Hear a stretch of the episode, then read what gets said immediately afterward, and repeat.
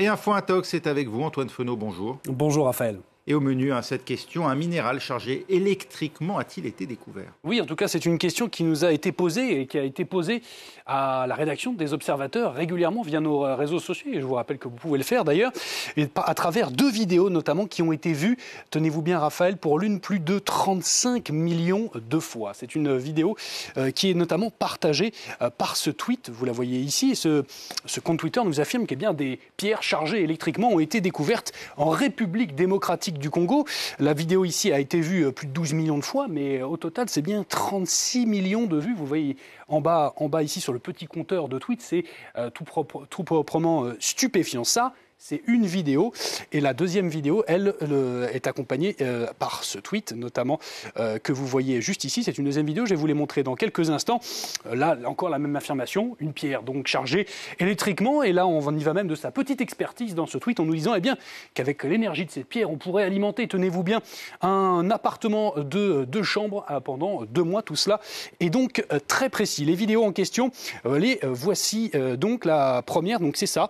On voit un homme tenir donc une pierre brillante dans les mains. Il y connecte, vous allez le voir, deux fils électriques et avec une ampoule au bout. Et vous voyez, l'ampoule s'allume. Alors effectivement, euh, ça, pose question. On n'a pas l'air d'avoir de batterie ou quoi que ce soit euh, derrière, derrière la pierre. En tout cas, ça a interrogé les internautes qui s'en sont donc penchés. Voilà, euh, celui qui filme va tenir la pierre euh, dans sa main. La deuxième euh, vidéo, elle, la voici. donc là, c'est deux pierres qui sont frottées l'une contre l'autre par une main tenant un gant assez épais, et on voit des éclairs et on entend donc un son, une sorte de détonation. Les deux publications, elles, elles ont été publiées donc début janvier, et voilà, je voulais, le vous dire qu'elles étaient donc absolument virales, mon cher Raphaël. vous avez pu remonter à la trace de ces vidéos. Elles existent, ces pierres Alors, ça, c'est toute la question. la trace de ces vidéos, ça a été effectivement ce qui nous a, euh, a interrogé ici à Info Intox. Pour la première vidéo, celle de la petite pierre que l'homme euh, tenait dans la main, l'un des internautes qui nous partageait cette vidéo affirmait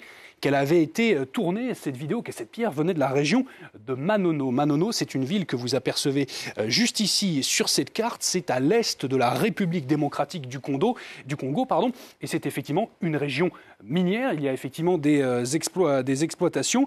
Dans autre indice qui semble indiquer que cette vidéo a été tournée dans cette région, eh bien, c'est la langue qui est parlée dans cette vidéo entre les deux hommes. C'est du euh, Swahili, c'est euh, du Swahili notamment.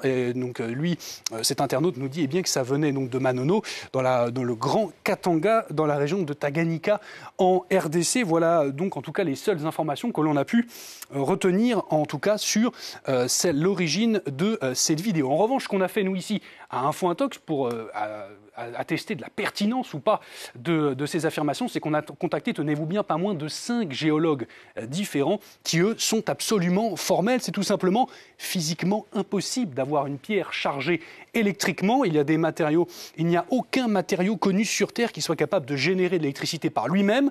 C'est Samuel Anguiboust, qui est un géologue à l'École normale supérieure de Lyon, qui nous a dit ça. Si une pierre était chargée électriquement, elle se déchargerait un peu au cours de son évolution, un peu comme une batterie se décharge, nous expliquait donc un autre euh, géologue qui était lui à l'école, là encore, à l'école normale supérieure de euh, Paris. En revanche, ce qu'ils nous ont dit, ces deux géologues, eh bien, c'est que vous voyez cette pierre-là, eh bien, ça pourrait s'apparenter en fait à ce minéral-là, de la pyrite, on l'appelle euh, souvent l'or des fous, car c'est une pierre un peu toxique, même profondément, un, minéral, pardonnez-moi, profondément toxique.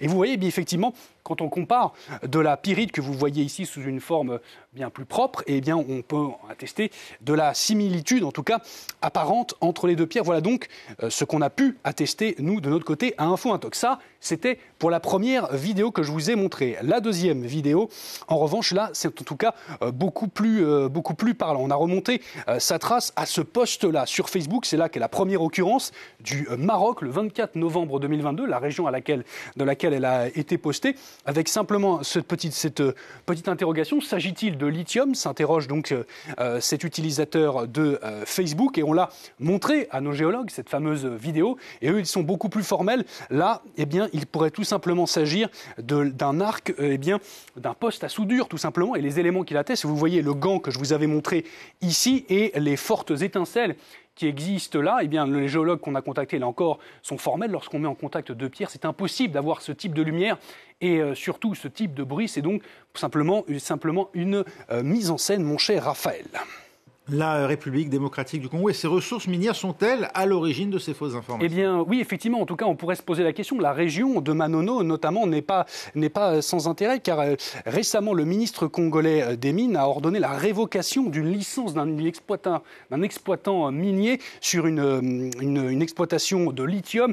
On rappelle que la République démocratique du Congo détient parmi les plus gros gisements mondiaux de lithium. Il y a eu un contentieux autour de ça. Alors, est-ce que cette, cette, ces vidéos pourraient avoir un lien avec ça. En tout cas, voilà le contexte dans lequel on intervient. Un peu de contexte également pour vous rappeler que la République démocratique du Congo, c'est donc effectivement des ressources minières euh, tellement sidérantes que certains vont même à parler de scandale géologique, tellement ça paraît improbable d'avoir autant de ressources minières diversifiées au sein d'un même territoire. On parle quand même de la première production mondiale de cobalt, la première production africaine de cuivre. Et euh, à noter également que tout ça n'est pas sans générer euh, des tensions, car récemment, eh la, République démocratique du Congo a révisé son code minier pour tirer profit effectivement du boom euh, du cobalt. Et pour une simple et bonne raison, eh c'est que les Congolais n'étaient majoritairement pas ceux qui bénéficiaient de ces ressources minières, mon cher Raphaël.